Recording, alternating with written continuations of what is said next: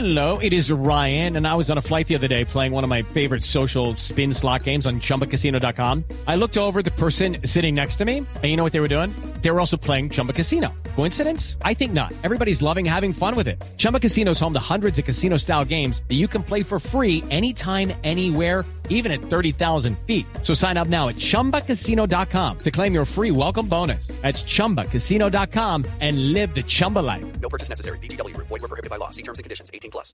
Son las 8 de la noche.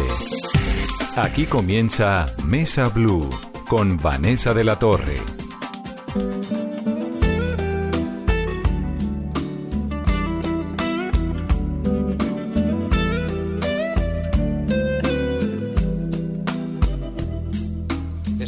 Sabes que eres la primera, que no miento si juro que daría por ti la vida entera, por ti la vida entera. Y sin embargo un rato cada día, ya ves, te engañaría con cualquiera, te cambiaría por cualquiera. Muy buenas noches y bienvenidos a Mesa Blue. Colombia acaba de pasar por dos festivales, dos Hey Festivals maravillosos. El de Jericó, que es fascinante por todo, por novedoso, porque el lugar es precioso, de gente entusiasta, inquieta, porque además el empresariado paisa volvió a dar ejemplo de saberse articular de manera muy exitosa en torno a proyectos de construcción cultural. Y eso hay que reconocérselo a los antioqueños. Y durante un fin de semana inolvidable, ese pueblo que es tan festivo, que está enclavado en las montañas del Bajo Cauca antioqueño, que sobrevivió a los horrores de la guerra, nos permitió el exquisito placer de la literatura, con un talón de fondo muy paradójico, y es que con fama fue pieza clave de la organización de ese festival en Jericó en momentos en los cuales se discute en Colombia la efectividad de las cajas de compensación. Y luego fue el Hey Festival de Cartagena, que ya casi que no necesita presentación, realmente con una presencia internacional y nacional también muy notable, un espacio para las letras, para la concertación, para el diálogo, para escuchar a gente que tiene propuestas inteligentes, novedosas, para reflexionar sobre la vida cotidiana.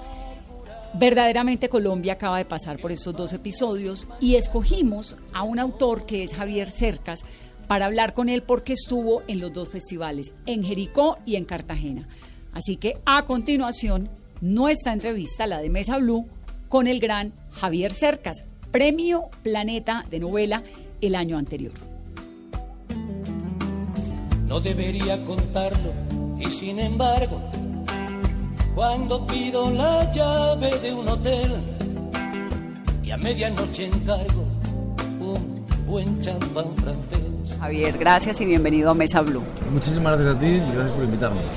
¿Cómo le ha ido en el Hey Festival? Estuvo en Jericó, está ahora en Cartagena. ¿Cómo se ha sentido? Eh, he estado en todos los Haze Festivals de Colombia, ¿no? No me falta ninguno. Mira, es una, es una cosa fantástica.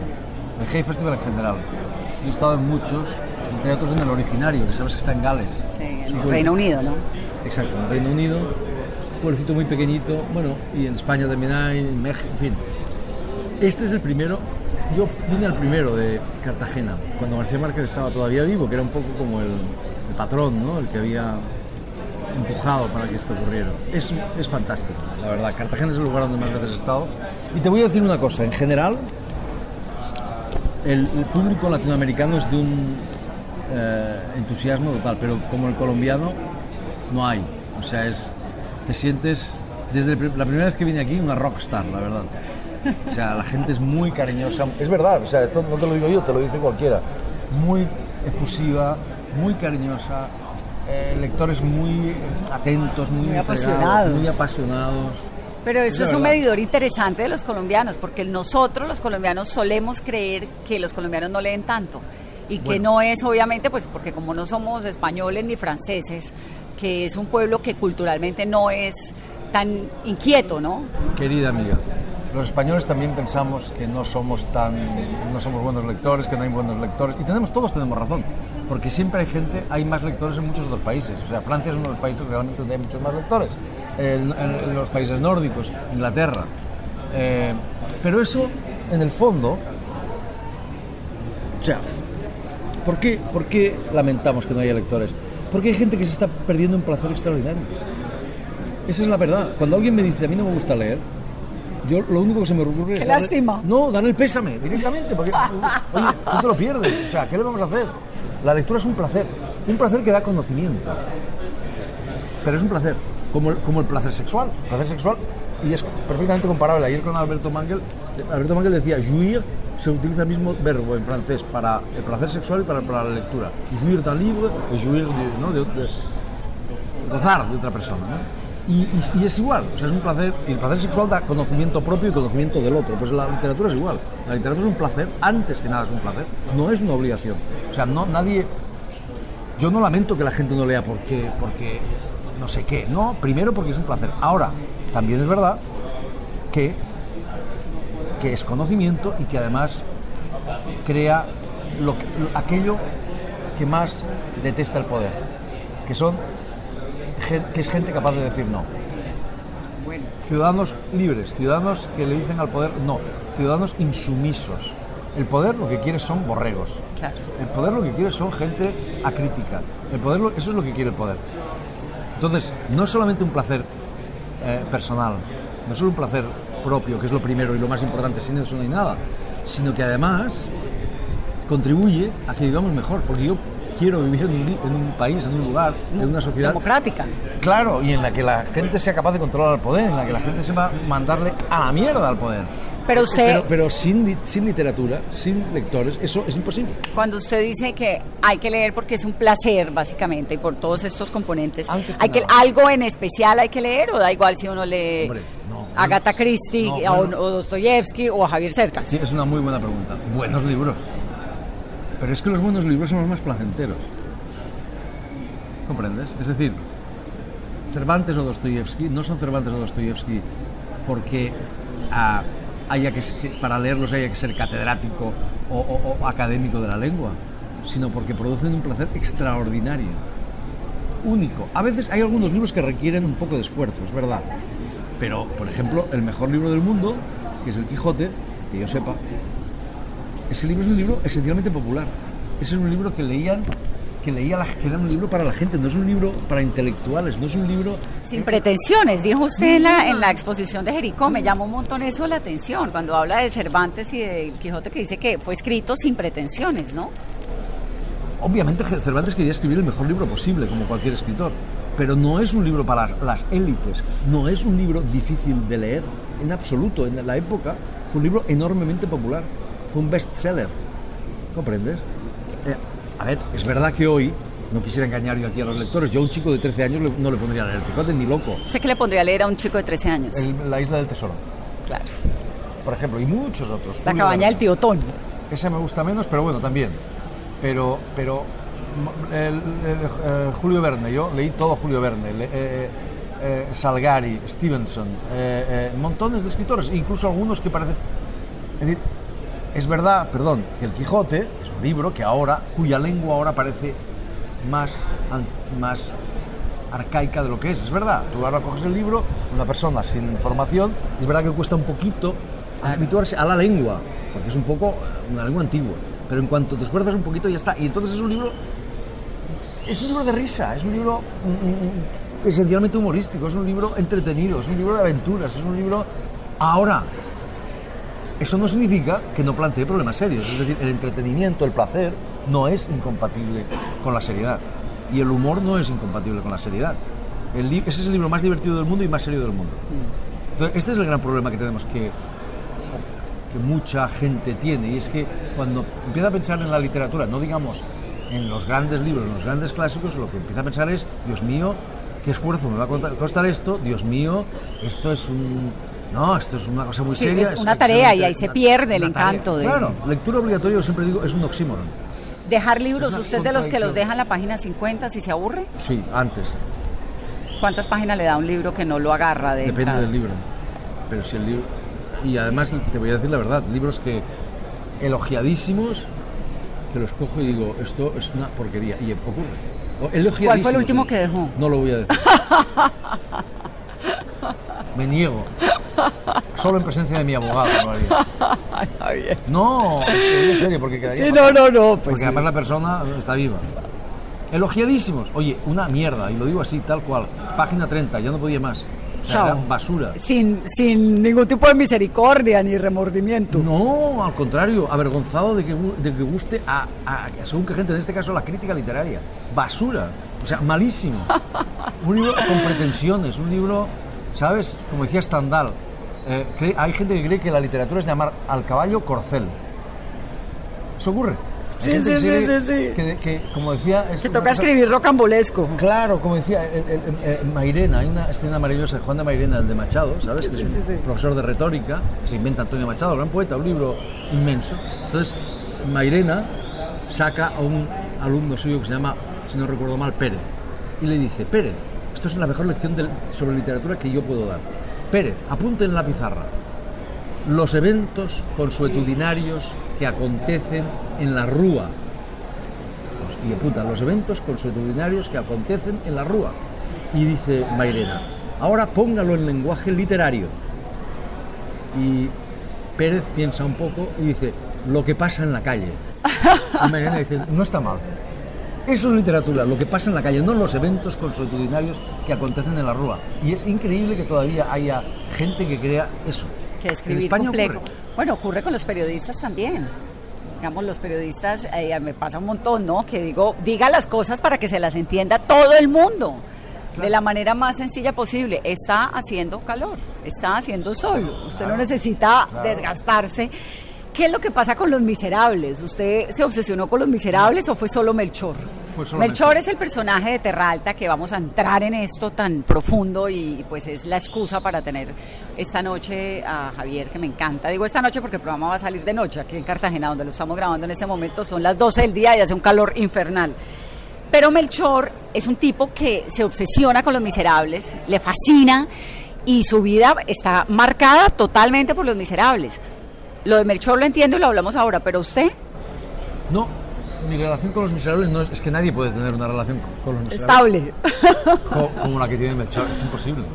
O sea, es el libro de su vida. Este chico es un chico salvaje, con una vida muy difícil, mucho más difícil que la mía, afortunadamente para mí. Eh, violento, eh, lo contrario de intelectual, que un día, estando en la cárcel, por un azar, bueno, por un azar no, porque su madre le decía, si, tú quieres, si quieres ser un miserable como yo, no estudies. Y entonces él ah, ve Los Miserables y se acuerda de su madre y empieza a leer y se vuelve loco. O sea, se, se convierte en el libro de su vida. El que le cambia la vida, el que, el que le hace descubrir su vocación, el que le hace descubrirse a sí mismo. Eh, yo no, para mí no fue eso. O sea, yo fue Melchor quien eligió el libro, o el libro lo eligió a él.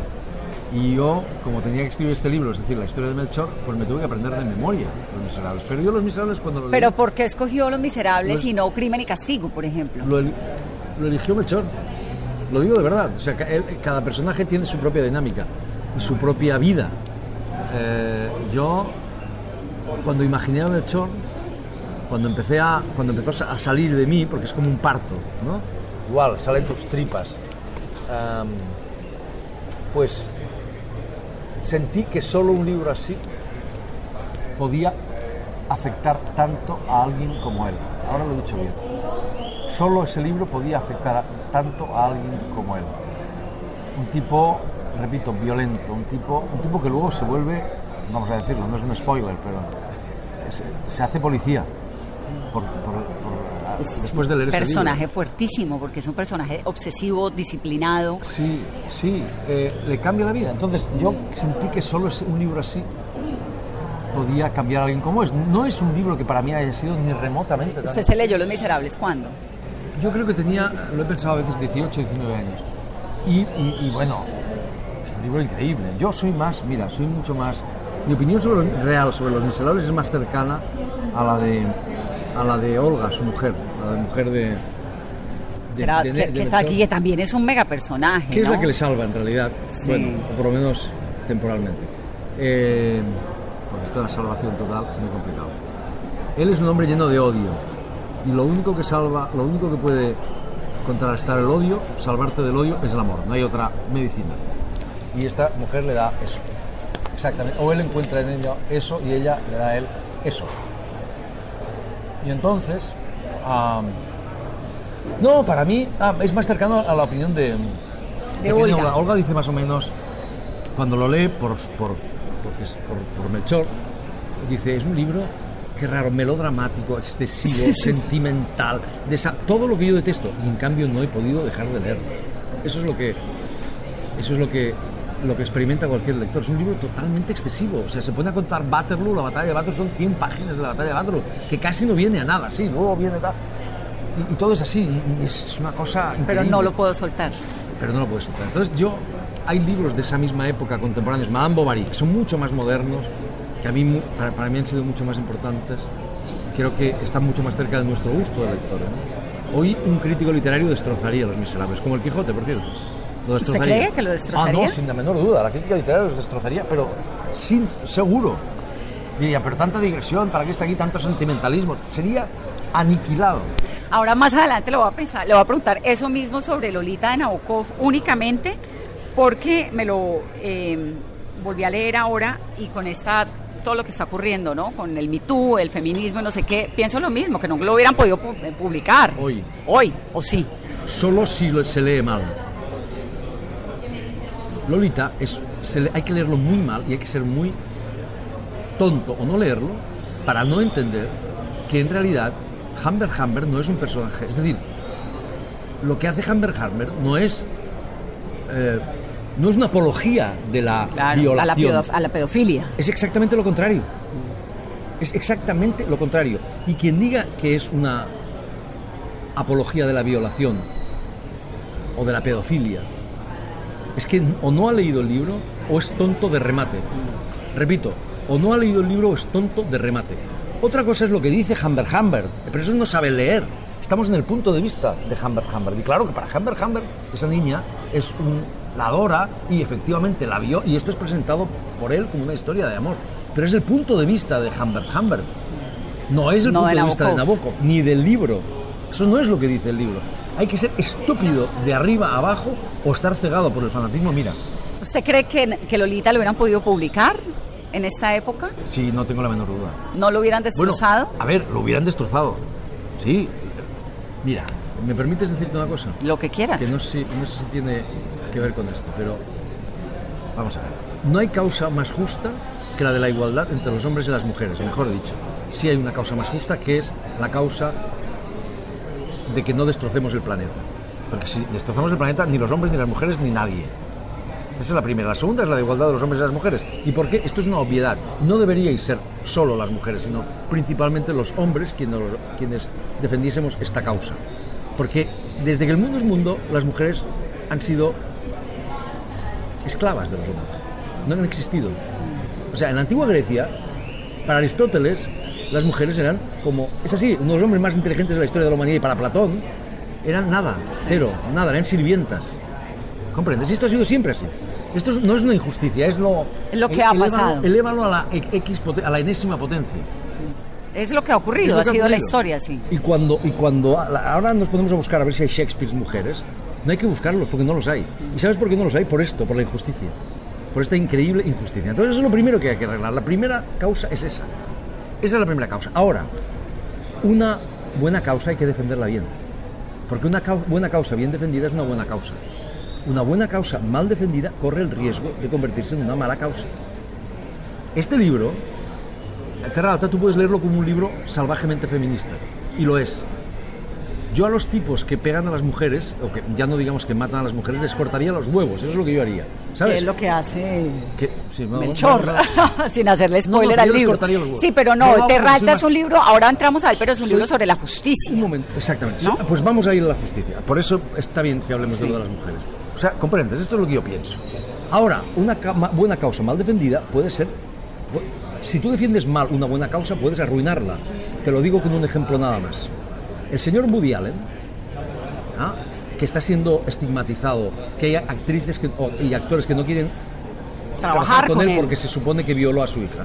Ha sido dos veces absuelto por dos tribunales consecutivos de ese supuesto atroz delito que sería abusar de una niña. dos veces. Entonces el señor Woody Allen es inocente. Porque, querida amiga, todos somos inocentes hasta que se demuestre lo contrario. Si todos somos culpables hasta que se demuestre lo, que es lo contrario, si todos somos culpables hasta que se demuestre que somos inocentes, vivimos en el infierno. Y no podemos vivir en el infierno. El señor Woody Allen es inocente hasta que se demuestre lo contrario. Y es un genio. ¿Comprende? además. Eso me da igual. Sí. Ahora me da igual en este caso. Porque Pero es inocente. sus películas, muy bien. Pero este señor es inocente, no podemos condenarlo. Eso es la perdición del movimiento feminista, que es de la causa feminista. Si esto se convierte en una caza de brujas, se acabó el feminismo y esto es vital. Lo nece- no necesitamos que no se acabe, que siga, pero hay que defenderlo bien. Sí, Si todos los con hombres somos sensatez. violadores hasta que se demuestre lo contrario, ¿Estamos fregados? estamos fregados todos. Sí. Yo, cuando hay una canción que dice eres el violador eres tú, yo digo, yo no. Yo no he violado a nadie, Nadie. ni tengo la más mínima intención de hacerlo, ni lo he hecho jamás, ni he abusado de ninguna mujer, ni he pegado a ninguna mujer.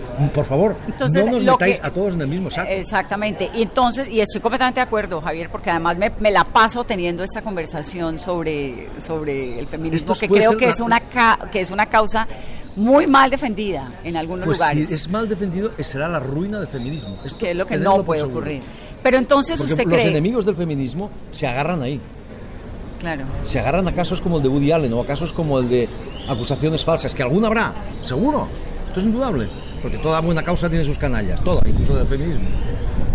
Pero las primeras interesadas en que no haya abusos, en que se defienda esa causa limpiamente Bien, y somos bien, las mujeres. Es que seguro. Bueno, esto espero no tener, o sea, esto es así.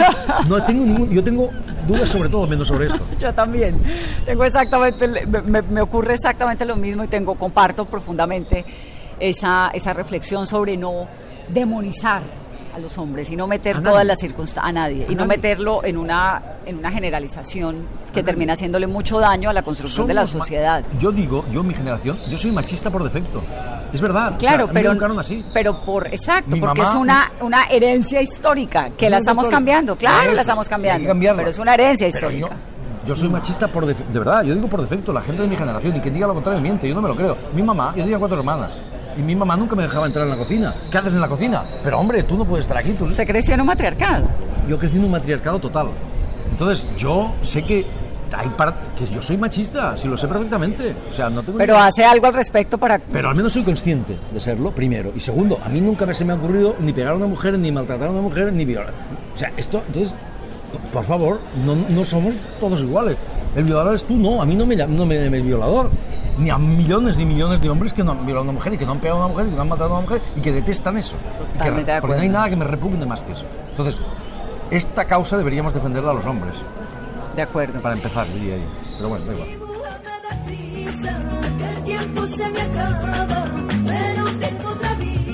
Cercas es un escritor español, como lo han podido notar, que además es columnista del periódico El País, docente universitario de filología. Su obra es caracterizada por una mezcla y una combinación de géneros literarios donde la crónica, el ensayo, el testimonio y la ficción se entrelazan.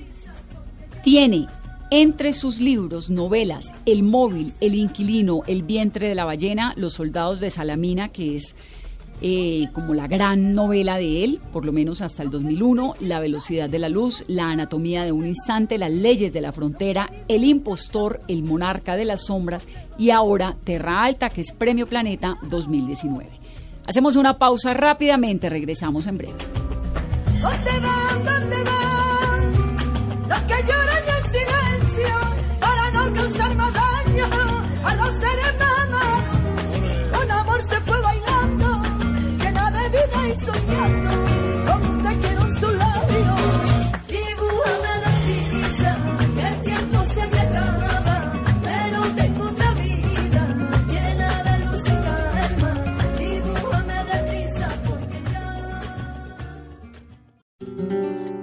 Quieres que te quiera?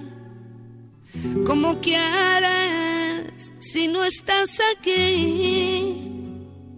¿Cómo quieres que te quiera si no te das a mí?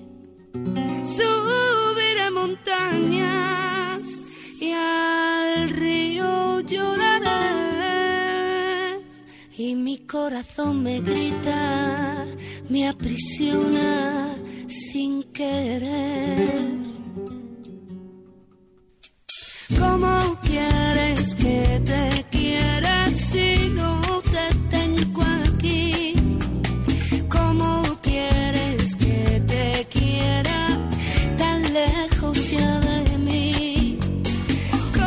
Continuamos, hoy es martes, es Mesa Blue en literatura. Estamos hablando con el escritor español Javier Cercas. ¿Cómo quieres que te quiera si sé que te perdí? Entonces, Javier, estábamos hablando de Melchor, de ese personaje tan complejo de, de la novela. ¿De dónde sale Melchor? Cuando me dijo hace un momento una frase que me pareció tremenda y es que le sale de usted, que lo vomita, que lo tiene como en las entrañas, ¿no? ¿De Las dónde novelas sale? tienen que salir de las entrañas. Si no salen de ahí, el, el cerebro sirve para la cabeza, la, digamos, las técnicas del escritor, la artesanía, todo eso sirve para canalizar lo que sale de las tripas. Pero las novelas salen de las tripas y si no son malas. Y tu pregunta es una pregunta que no tiene respuesta y que yo me he hecho también. ¿De dónde sale un personaje tan lleno de dolor, tan lleno de furia justiciera, tan lleno de odio? Solo, pero además tan inquieto intelectualmente. Es que es un personaje Sí. muy raro porque comparte libros de amor, de- libros con Olga. Sí, sí, Tienen una eso- relación donde comparten libros. Eso es lo más fuerte que le puede pasar a una pareja. Sí, pero eso es más tarde. Eso es más tarde. O sea, como te decía, lo que a él, él se enamora de esa mujer porque le cura. Esa mujer es, es el amor. Salva. O sea, lo único que sal, lo único que cura del odio es el amor. Y lo que encuentra esta mujer es una cosa que nunca había encontrado, que es una mujer que la quiere y a la que él quiere.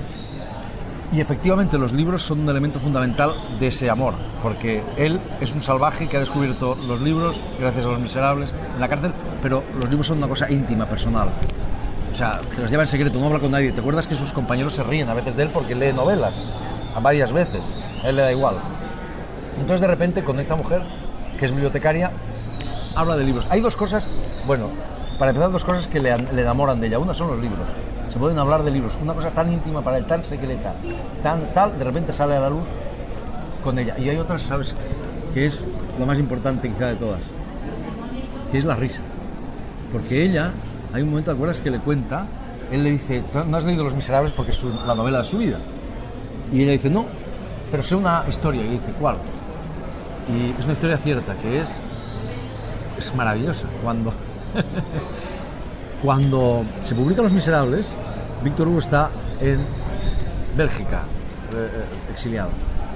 Y entonces se publican Los Miserables y entonces le manda una carta a su editor. Y la carta consta de un solo signo, que es el signo de interrogación. Pam.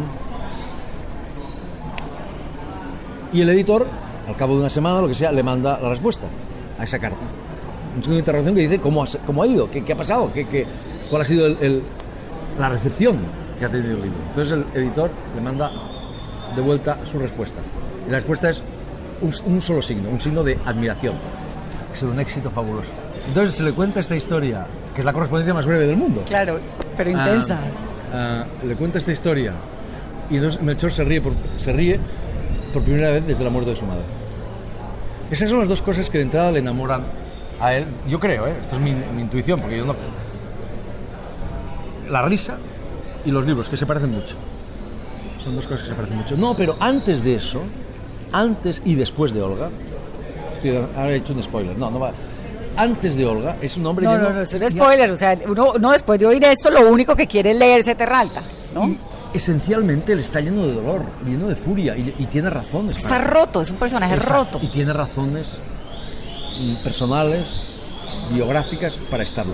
Bueno, pues yo, querida amiga, eso sale, yo no sé de dónde salió, pero sí, bueno, sí sa- salió de mí y salió de, sinceramente, de, de, de que yo he cambiado. Es decir, cuando terminé mi libro anterior yo necesitaba renovarme, necesitaba sentir que corría el peor riesgo de, que corre un escritor al que le hayan ido razonablemente bien las cosas, que es el de convertirte en un imitador de ti mismo, en un, en un en- repetirte, ¿no? Y eso se hace mucho. A veces los escritores, los lectores lo agradecen los escritores se dedican a hacer eso ya, ¿no? Repitiéndose y ya está. Eso es la muerte de un escritor. Entonces yo necesitaba cambiar. Y a mí, y este libro es un cambio para mí. Es fiel a determinadas cosas, que, a los temas profundos de mis libros, pero a, la, a la vez es muy distinto. Yo digo que es un libro radicalmente distinto de los que he escrito y a la vez radicalmente fiel a ellos. Creo, por las reacciones que tengo, que algo de eso hay. Eh, y a mí lo que ocurrió es que la realidad vino en mi ayuda. Yo necesitaba cambiar, yo necesitaba renovarme y la realidad vino en mi ayuda. ¿Sabes por qué? Porque, bueno, porque ocurrió una cosa que yo nunca hubiese imaginado que viviría, que es una crisis tremenda en mi país, o sea, no en mi país, sí, en la sociedad en, la que vivo, en Cataluña. La crisis del 2017, que fue brutal, que condujo al país a una situación, una de las sociedades más prósperas del mundo, más ricas, más uno de los lugares donde mejor se vive en el mundo, más, todo. ¡Pam! Se partió por la mitad y se creó un clima, como dijo un historiador ya muerto, el, patriarca de los historiadores catalanes, un clima pre- prebélico. Yo lo que vi, viví, experimenté en esos días, nunca lo había vivido, nunca lo había experimentado y nunca creí que lo iba a experimentar. Lo había visto en las películas, en las novelas, pero nunca lo había vivido. Y, y a mí eso, Prebélico. eso de dijo guerra. este historiador. Sí. Yo tengo la certeza de que si no hubiésemos estado en Europa y no hubiésemos sido un Estado democrático, que ha demostrado ser muy consolidados, o que ha demostrado estar consolidados, la democracia nunca está del todo consolidada, hubiese acabado muy mal aquello, muy mal, peor de lo que ha acabado. Y a mí aquello me cambió. ¿Sabes lo que pasa? Es que los escritores no trabajamos con lo bueno, trabajamos con lo malo. La felicidad es muda. En un mundo feliz no habría escritores, no habría novelistas al menos seguro, a lo mejor poetas y magos. Porque los escritores no trabajamos con lo bueno, trabajamos con lo malo. Con la tragedia. Con el dolor, con la discordia, con, con- con la violencia, con, la, con lo malo, no con lo bueno. Y a mí eso, somos, somos recicladores de basura. En el mejor de los casos, sí, somos, reci- no de verdad, recicladores, cogemos la basura. Mira, lo- se puede La basura humana. Totalmente. No, totalmente. Eh, Podrías decirlo de una manera más bonita, pero no, no más real. Podrías decir que somos alquimistas. Eso es que ya la manera bonita de decirlo, que convierten el hierro en oro. Pero no, somos recicladores de mierda, de basura. Cogemos lo malo y le damos un sentido al menos. Y por eso somos útiles, porque cogemos lo malo y le damos un sentido. Al menos le damos un sentido. En el mejor de los casos, belleza. El sentido es belleza. Entonces, a mí eso me sirvió. O sea, me vino bien. Porque te voy a contar una cosa que no he dicho. Casi, pero te lo voy a decir aquí ahora que no nos oye nadie. Estamos en esta Es que- esquina en el hotel. Es que, es que yo ahí digo cosas que no me atrevería a decirte aquí. Es decir, la, la- la ficción, la literatura, sirve para decir aquello que no podrías decir de otra manera, aquello que no puedes expresar de otra manera. Yo, en- yo escribo artículos como tú, yo no soy periodista, pero escribo artículos y algunos desgraciadamente demasiado han tenido demasiado eco y en fin, sobre estas cuestiones políticas. Yo no, nunca lo imaginé, pero cuando tu país se va a la mierda, pues al final hablas Nos de esto. toca, sí. Eh, me hubiese encantado no tener que hacerlo. Eh, entonces yo en el libro este digo cosas mucho más profundas y mucho más serias de las que digo en mis artículos. Sobre lo que, sobre lo que yo siento, sobre lo que ha pasado. Pero son cosas que no podría decir de otra manera, porque ni siquiera a mí mismo me atrevería a decirlo de otra manera. O sea, toda esa furia, todo ese dolor, todo es, Esa venganza. ese afán, exacto, ese afán de venganza, esa, eso sale de las tripas. Y eso solo se puede decir en una novela. La no- las novelas sirven para decir aquello que solo se puede decir en las novelas. Las novelas son un instrumento de conocimiento insustituible. No lo puede sustituir ni el ensayo, ni el periodismo, ni la filosofía, nada de eso. Es un modo de conocimiento propio. Y por eso, por eso la novela es insustituible. Y ya que estamos en el tema de la venganza, de otra manera. queda uno con la el gran incertidumbre, ¿no? La gran incertidumbre del libro es ¿se puede la- se vale la justicia por cuenta propia cuando no hay justicia? Eso es. ¿Se Eso vale es. la venganza? Creo que ese es como el gran interrogante que le deja a uno el libro, ¿no? No, absolutamente. ¿Sí? Lo has leído muy bien. Esa es esa es mira, para mí escribir una novela es formular una pregunta compleja de la manera más compleja posible. Eso es escribir una novela. Y no dar respuestas. Los novelistas tenemos prohibido dar respuestas, o al menos dar respuestas claras, nítidas, taxativas. Sí, ¿se puede o no se puede? Sí, quien dice eso, la pregunta yo la formularía, si tú la has formulado muy bien, yo la formularía de esta manera. Si ¿Es legítima la venganza cuando la justicia no nos hace justicia? ¿Es legítima la venganza o no? Si yo dijera, si este libro dijera sí lo es o no lo es, No, es un mal ya, libro. se nos tiramos el libro, sí. no, no. Eso sería propaganda pedagogía. sí, eso no- ya no es Y entonces literatura. ya no es Exactamente, bravo. Lo que yo hago es formular esa pregunta de la manera más compleja y tirársela al lector y Y decirle... queda "Mira, uno con eso aquí en la cabeza todo es, el tiempo, sobre es. todo porque fíjate que Colombia, que es un país con estos retos de justicia tan graves, ¿no? Y donde hay tanta venganza por todo lado, queda uno muy quieto con ese interrogante. Ese es un tema universal, porque ese problema lo tenemos todos, de una manera o de otra. Pero en Colombia no es, en Colombia es acuciante, porque estáis en ese, exactamente en ese punto. Claro, estás en el, en un tema, en el tema del proceso de paz, donde hay un Exacto. montón de gente pidiendo venganza, O venganza. Y también justicia, justicia que a veces se puede parecer a la venganza. que a veces se puede parecer a la venganza. Exactamente, exactamente. Eso es lo que le pasa a Melchor. Melchor es un hombre furiosamente sediento de justicia. Y no le falta razón, como No, las víctimas en general. Es natural que las víctimas Claro. quieran justicia. Lo, lo raro sería que no la quisiese. ¿Cómo no van a querer justicia una madre que le ha matado a su hijo? O que ha matado a su marido. ¿Cómo no van a querer justicia? La pregunta es, la pregunta es, ¿y si, ¿y si no hay posibilidad de hacerla? O del todo no hay posibilidad de hacerla. ¿Es compatible la justicia con la paz? La justi- Hay un personaje en la novela que dice, la justicia absoluta puede ser la más absoluta de las de injusticias. las injusticias. Eso es muy difícil aceptarlo. Melchor no lo entiende, o al menos no lo entiende durante el libro. A lo mejor al final del libro lo ha entendido, no lo sabemos todavía. Pero no lo entiende. Y cuando, por motivos personales, tú lo has dicho antes yo lo voy a repetir, Melchor es un tipo que eso no lo acepta. No lo acepta.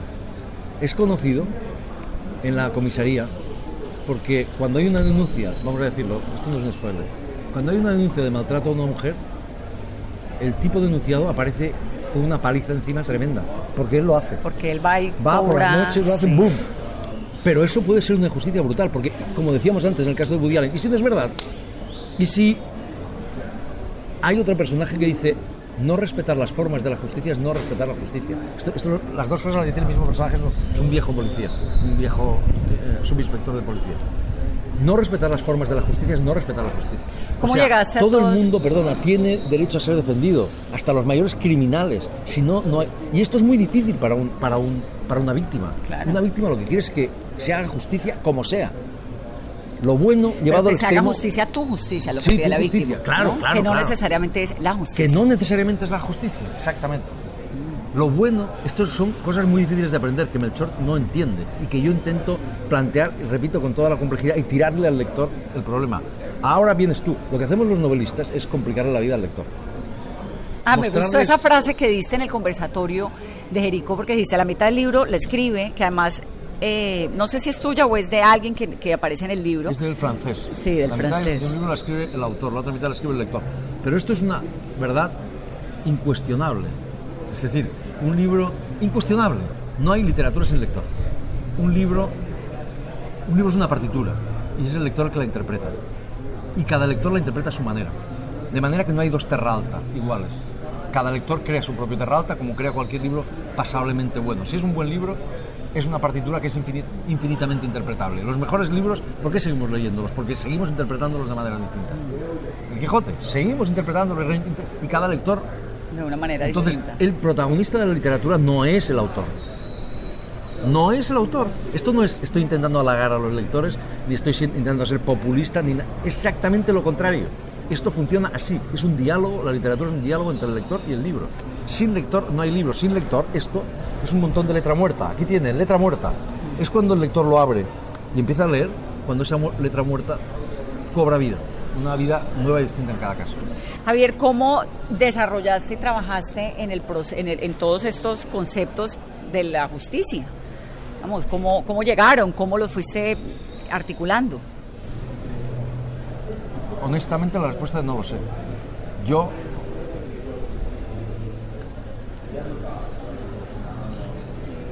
Te presto mi libro. te voy a leer, préstame tu libro, te voy a leer, mira, ocurrieron una serie de cosas en la Terra Alta. La Terra Alta es, lo he dicho La. Terra Alta existe.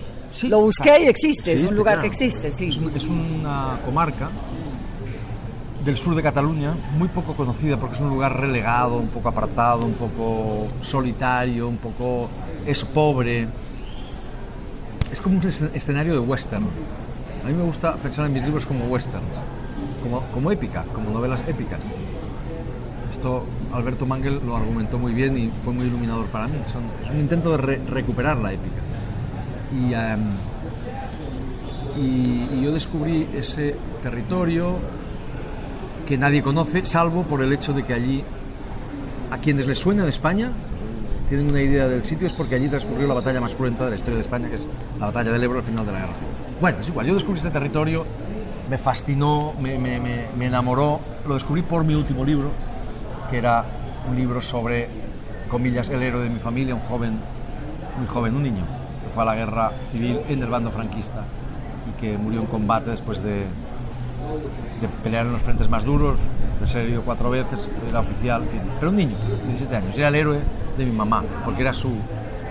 Era más que su tío, era su hermano, mamá tenía 5 años en la guerra, cuando estalla la guerra, 7 cuando muere este chico, y siempre oí hablar de él, siempre, siempre, siempre. Y era el libro que yo siempre quería escribir, siempre quise escribir, pero no sabía si, quería- si podía, no, si podía, si... Porque era el símbolo de la adhesión de mi, fa- de mi familia a una causa equivocada, a la causa franquista. Entonces, bueno, finalmente lo escribí y yo llegué a la Terra Alta por eso, porque allí transcurrió la batalla, yo iba detrás de las huellas de este chico y tal. Total que allí ocurrieron una serie de cosas en un momento determinado y un día, cuando ya habían ocurrido esas cosas, y, y yo llevaba un año, más de un año sin escribir, porque quería que ese, El Monarca de las Sombras era mi último libro. Porque, como te decía antes, si continuaba por esa vía, me podía convertir en un imitador de mí mismo, eh, repetirme a mí mismo, etc. Entonces, yo un día iba por la calle después de que habían ocurrido una serie de cosas y me entró esta frase que es la primera del libro. Esta es la frase primera del libro, aunque ahora es la, la primera frase del segundo capítulo, pero en rigor es la primera frase que se me ocurrió. ¿Qué es y cuál? dice así, la voy a leer. Se llamaba Melchor porque la primera vez que su madre lo vio recién salido de su vientre y chorreando sangre, exclamó entre sollozos de júbilo que parecía un rey mago. Su madre se llamaba Rosario y era puta. Bueno, en las novelas que a mí me gustan, toda la novela está como en germen en la primera frase. Y esto es No, ya uno aquí. lee esa frase y tiene que seguir el libro. No, está todo No hay, aquí. no hay forma de no seguir. Está todo aquí. La sangre, o sea, la violencia, La maldad, los, los el abandono, sollozos, la el- mamá. El, dolor, la mamá, eh, eh, eh, el júbilo, la puta, el sexo, todo. Toda, la, toda la novela en germen está aquí. Y además aquí había una música distinta. Había, había una música distinta. O sea, mis libros anteriores, por ejemplo, esto me lo dijo un señor me encontré en el aeropuerto y me dijo, he leído todos sus libros y este tal, me ha encantado y no sé qué. ¿Y sabe cuál es la diferencia entre, entre, entre este y los anteriores? Me, me dijo él. Y dije, ¿cuál? Este en la tercera persona. Y yo dije, es usted un muy buen lector. Porque este es un libro, a diferencia de los libros anteriores, que es, digamos, antes del Monarca de las Sombras, de este Soldado de Salamina, todos eran primera persona. Además, una primera persona muy cercana a mí. El tipo se llamaba, narrador a menudo, o casi sí, a menudo se llamaba Javier Cercas, etc. Y este, en cambio, hay una gran distancia. Y esa gran distancia, paradójicamente, me ha permitido decir cosas que, como te digo, muy íntimas. Esto es un maravilloso descubrimiento. La tercera persona me ha permitido decir cosas más íntimas que a veces la tercera persona. Claro. Que perdón, que a veces la primera, primera persona. que el yo. Que el yo. Sobra. Y un yo, y un yo muy próximo a mí incluso. Entonces, ¿cómo, cómo se desarrolla esto? Tendría, no sé. Cuando, cuando tú pones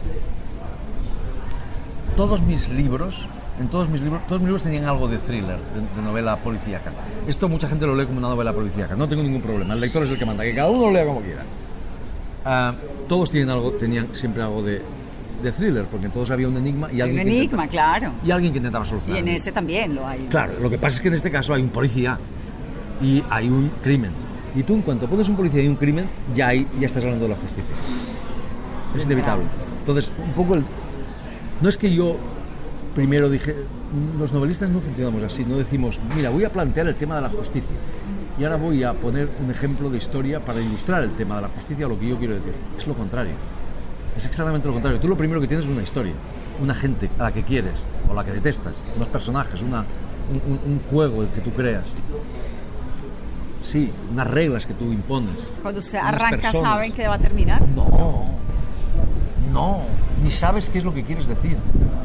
Lo sabes cuando yo sé lo que quiero escribir cuando ya lo he escrito. Yo sé lo que quiero decir cuando ya lo he dicho. Esta es la magia de la literatura. La, la- Yo soy un tipo normal. muy normal. Dalí decía, yo soy súper normal. Hasta- bueno. Yo no soy tan normal, pero bastante normal. Y- pero sé que si me pongo a combatir con las palabras, con la forma, con la estructura, puedo llegar a decir cosas que ni yo mismo sabía que quería decir, que ni yo mismo sabía. En eso consiste el conocimiento de la literatura. En, esa- en ese combate con la forma, con las palabras, que te lleva a sitios que tú no conocías.